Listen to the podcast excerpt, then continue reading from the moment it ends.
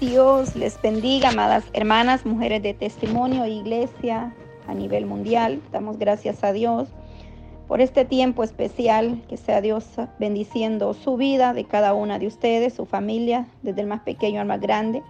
Este tiempo especial de lectura, el poder de orar de madrugada. Seguimos con la segunda parte del capítulo 9. Nos quedamos donde leímos Proverbios 8:17, yo amo los que me aman y me hallan los que temprano me buscan.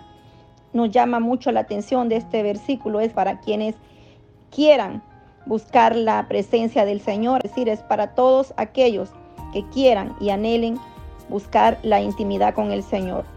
Vamos a continuar leyendo Hechos 10:34. Entonces Pedro, abriendo la boca, dijo, en verdad, comprendo que Dios no hace excepción de personas Romanos 2.11, porque no hay excepción de personas para con Dios.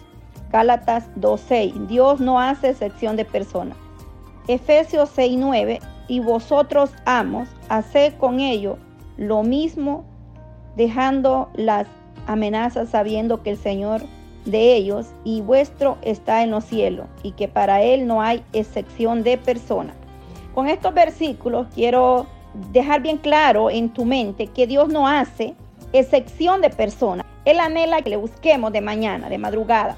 Por experiencia propia, dice el escritor, y al igualmente doy testimonio de la experiencia de poder estar orando, buscando a Dios de mañana, entre la medianoche y las seis de la mañana. Es un horario muy poderoso, es un horario donde el ambiente espiritual está expuesto en el mundo físico, donde el Señor nos llena, nos sustenta, nos vivifica cada mañana. Cuando el alma busca a Dios de noche, el espíritu lo busca de madrugada. Qué hermoso, Isaías 26:9. Con mi alma te he deseado en la noche. Y en tanto duré el espíritu dentro de mí, madrugaré a buscarte porque luego que hay juicios tuyos en la tierra, los moradores del mundo aprenden justicia. Este cántico del profeta Isaías, él nos revela algo que sidero de suma importancia lo que Isaías nos está mostrando en este texto, el deseo que su alma tenía de una relación profunda con el Señor. Es bien importante, amada iglesia, amada hermana. Cuando los hombres y las mujeres de Dios alimentan sus almas con la presencia de Dios y en sus oraciones no perciben la presencia del Señor, es entonces cuando el alma siente el vacío que solo la presencia de Dios llena. Muchas personas se acercan y dicen, hermana, yo siento un vacío, yo no siento nada en lo profundo de mí. Isaías había pasado las primeras horas de la noche deseando la presencia de Dios. Punto número uno, iglesia, tenemos que desear la presencia de Dios, anhelar su presencia en nuestras vidas. Isaías no había conseguido conectar su alma con la presencia como muchos están dentro de una iglesia hasta con privilegios pero sus almas están apagadas, vacías, no pueden experimentar eh, la presencia de Dios, no hay mover del Espíritu Santo. Ni aún con un solo cántico y las oraciones que él elevaba en el tiempo de adoración, que el profeta había dedicado a Dios. Pero el profeta de Dios nos dice en la segunda parte de este verso lo siguiente. Y en tanto que me dure el espíritu dentro de mí, madrugaré a buscarte. Es bien importante meditar en esta segunda parte. Con mi alma te he deseado en las noches. La iglesia, nosotros debemos anhelar, desear la presencia de Dios, buscar su misericordia. Y en tanto que me dure el Espíritu dentro de mí, madrugaré a buscar. Porque luego hay juicios tuyos en la tierra los moradores del mundo aprenden justicia. Isaías 26:10 y este verso, esa parte donde dice, porque luego hay juicios tuyos en la tierra, me recuerda que después de la oración de esta madrugada yo he recibido un sueño tan real, tan pero tan real, donde yo miraba que estaba a la orilla de un río y a la orilla yo miraba peces muy grandes y una gran manada de peces. Cuando yo los vi pensé y me paré por qué están tan a la orilla del río. Cuando de repente veo del río venía el globo del mundo, la tierra, el mundo. Venía en un globo pequeñito. Después de eso, cuando ya iba más avanzando hacia donde yo estaba, se hizo grande el globo y la tierra empezó a moverse, a temblar, las casas se partían. Yo iba avanzando, iba avanzando, me veo en la casa de mi papá en El Salvador. En el patio de la casa de mi papá se empezó a formar un mapa de Centroamérica. Yo soy del Salvador, por la gloria, misericordia de Dios. Cuando yo veo a mi papá parado, con una camisita blanca, lo vi parado, mi papá estaba tranquilo, como si nada pasaba. Yo me le quedé viendo y yo dije, hasta aquí llegamos. Pero cuando sucedió eso, en el patio de la casa de mi papá veo que se empieza a formar una mano a pintar el mapa de Centroamérica, el del Salvador aparte. Cuando veo una hermana ahí, que está, es una de las intercedoras que está en la línea de oración, gloria a Dios, es una mujer de oración. Solamente recuerdo y ahí me desperté que recogimos el mapa que se había pintado y habían letras escritas, nombre de un lugar, pueblo del Salvador. Dios viene hablando que hay juicios que vienen a esta tierra y Dios está hablando a tiempo a nuestras vidas. Oremos mucho por las naciones. Yo he recibido eso hoy en la madrugada, después de la oración de la madrugada, día 20 de julio. Eso es una voz de alerta, iglesia. Despierte, despierte, despertemos del dormir espiritual y volvámonos a la oración. Las naciones serán sacudidas. Dios nos está alertando a tiempo. Cuando logramos esa relación de intimidad con nuestro Señor, es cuando nosotros realmente encontramos la llave que abre la puerta de los secretos de Dios. Usted que va dando seguimiento a la lectura, todos los nombres de hombres de gran fe, de grandes siervos también del Señor. Hebreos 11 se nos habla de aquellos grandes hombres de la fe, porque fueron hombres que entregaron en oración al Señor para vencer todas las situaciones que tuvieron que enfrentar. El mejor ejemplo que la Biblia nos da sobre orar solos en la madrugada nos lo da nuestro Señor Jesucristo. Mateos 14, 23. Despedida la multitud cuando subió al monte a orar aparte y cuando llegó la noche estaba ahí solo. Durante la noche y la madrugada orando al Padre por aquello que el Padre le había dado en oración de madrugada, vio la fatiga de su discípulo. Marcos 6:48. Y viéndoles remar con gran fatiga, porque el viento les era contrario, cerca de la cuarta vigilia de la noche, vino a ellos nadando sobre el mar y quería adelantarse. Tres hombres de Dios que fueron gigantes de la fe que impactaron, dice ahí el escritor. Él pudo ver el poder de Dios cerca de estas personas que él va a mencionar ahí en la lista y hay muchos de ellos. Vivían o están llenos de la presencia de Dios. Acercarnos a personas que están en la presencia de Dios nos transmiten el mismo sentir. Debemos nosotros anhelar y acercarnos a personas espirituales que nos ayudan acercarnos a Él, así como el escritor agradece a muchos siervos, Dios usando poderosamente estos hombres que lo buscaban también de madrugada. Y eso es lo que está haciendo falta hoy en día. Muchos quieren ministerio, predicar, pero no hay oración. Hombres de Dios que buscan en la madrugada. ¿Cuántas almas este varón ganó para Cristo? Muchas. El que gana almas es sabio.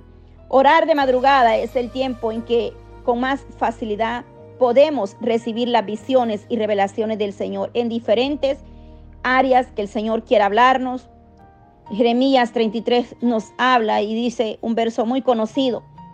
Clama a mí y yo te responderé y te enseñaré cosas grandes y ocultas. ¿Cuáles son esas cosas grandes y ocultas o profundas de Dios que nos quiere a nosotros enseñar? A medida que nosotros vamos entrando en la oración de madrugada, la va a ir conociendo iglesia y las va a ir recibiendo de parte del Señor. Esto es algo tan real. Entre más tú le busques, entre más clames de madrugada, vas a ir recibiendo del Señor cosas muy ocultas, muy personales, incluso de la iglesia y de otros, o de ti mismo. Voz de alerta al pueblo, a las naciones, a la iglesia. Buscar cada día la misericordia del Señor. Quizás a veces no tenemos aliento de orar, de levantarnos porque queremos seguir durmiendo. En este capítulo 9 el siervo habla de muchas experiencias espirituales que obtuvo o obtiene durante comenzó a orar de madrugada. Si Dios te llamó a un ministerio, si Dios te ha entregado algo especial, trabájalo. Pero para eso hay que doblar rodillas. Jeremías 3:33 dice, clama a mí y yo te responderé y te enseñaré cosas grandes y ocultas que tú no conoces. Esas cosas las vas a empezar a, ver y experimentar y a recibir cuando nos levantemos. Es tiempo de que tus ojos y oídos espirituales se abran y puedan ver todo lo que el Padre tiene para ti. La Biblia así lo dice y ahí le leí en Jeremías 33:3 que Él tiene cosas grandes, poderosas, sobrenaturales que quiere enseñar y mostrar a su iglesia. Es hora que nosotros nos levantemos y podamos ver esas cosas grandes y profundas de Dios para que sean reveladas, cosas que no solo en la oración de madrugada pueden ser mostradas. Dios te espera para enseñarte como tu mejor maestro. Él nos enseñará cosas que los hombres no pueden. Esto es en una dimensión, en el espíritu. No dejemos, iglesia, que la mañana llegue, el sol salga o brille sobre nosotros. No, no, no, no nos durmamos hasta tarde. Hay que levantarnos a buscar la misericordia de Dios. Acercarnos a su presencia, porque cada mañana es una oportunidad que el Señor nos da para que nosotros busquemos más esa intimidad, nos arreglemos, nos pongamos a cuenta, como yo decía esta mañana. Ya no es tiempo de claudicar en dos pensamientos, si soy o no soy, de estar en murmuraciones, de estar mirando a la derecha o a la izquierda. Es tiempo de humillarnos, es tiempo de mantenernos de rodilla para poder sobrevivir y estar firme a lo que nos espera. Porque la palabra de Dios traerá cumplimiento, iglesia, y sus profecías se están cumpliendo, están visibles, estamos viendo muchas cosas que el Señor ha venido hablando Oremos mucho por todas las naciones, por todo el mundo, la humanidad, hasta los confines de la tierra, por aquellas aldeas, lugares que están remotos, donde aún no ha llegado quizás la traducción del mensaje. Pero oremos porque dice que cuando el Evangelio de Jesucristo sea predicado hasta los confines de la tierra, entonces ahí, ¿verdad? Hay que estar alerta. Cuando digan paz y seguridad, entonces dice que vendrá destrucción repentina. Lo que nos habla Mateo 24 en adelante son cosas que van a venir, van a pasar porque escrito está, Isaías mismo dice que la tierra será movida el día y cuando solo lo sabe Dios, mas si Él quiere en el espíritu postrados de rodillas lo puede revelar a los suyos, porque por eso dice cosas profundas, ocultas que tú no conoces. El Señor quiere revelarte, el Señor quiere hablarte, el Señor te está hablando, el Señor está inquietando a los suyos a orar de madrugada. Él los está levantando y Él mismo los está fortaleciendo para que no se sientan cansados. Está renovando nuestra fuerza, como dando fuerzas como las del búfalo. Nos está levantando como las águilas. Que el Señor nos siga dando visión profética para poder visualizar las cosas que no se ven humanamente, que solamente a través del Espíritu Santo. Hemos terminado el capítulo 9, Gloria al Dios Todopoderoso. Padre, yo te doy gracias, amado Dios, por esta oportunidad que tú nos permites, Señor, de poder meditar en tu hermosa palabra, esta lectura, el poder de orar de madrugada, Dios amado. Yo le vengo presentando, Señor Dios Todopoderoso, la iglesia, Dios mío, global. Señor, hasta donde yo quizás ni conozco, mi amado Dios, pero tu presencia, Señor, está ahí, tu ojo está ahí, Padre, desde el más pequeño al más grande, Señor, del más anciano al pequeño, llegue tu misericordia sobre cada familia, cada hogar y cada nación, Padre. Mire esa voz, Padre, de alerta que tú vienes dando a través de sueños, visiones, revelaciones, voz audible. Tú vienes hablando, la mayor profeta es la escritura, Señor, que tenemos. Que podamos escudriñar tu palabra, que nos volvamos al primer amor, Señor, que nos volvamos en oración postrados delante de ti a derramar nuestras almas. Señor, altares que están secos, ya no hay lágrimas en el altar, ya no hay presencia. Esa mujer, ese varón que su corazón se secó, Dios mío, del dolor, del quebranto. Quizás vino una prueba, Padre, tan dura que los hizo quedarse seco estáticos, estancados, Dios mío. Yo te pido que fluya, Señor, tu presencia, que fluya sobre cada vida, sobre las naciones, la familia, la juventud, Padre Santo, sobre cada matrimonio, Dios mío, la familia, Padre Santo. Oh, poderoso Dios, aleluya, Padre, eres digno, eres, oh, maravilloso, Rey de Reyes, Señor de Señores. Estás hablando, estás despertando, estás reuniendo a los tuyos con un silbido, Señor. Estás inquietando a tu pueblo a levantarse, Maestro Santo. El que está débil pueda cobrar ánimo y en el nombre de Jesús levántalo, Padre. Y el que esté enfermo pueda recibir sanidad de lo alto, Padre Santo. Ten misericordia de tu pueblo, Señor. Ten misericordia de nosotros como iglesia, amado Dios, en el nombre poderoso y maravilloso de nuestro Señor Jesucristo. A ti sea la gloria y la honra por siempre y para siempre. Amén. Bendiciones, amadas hermanas.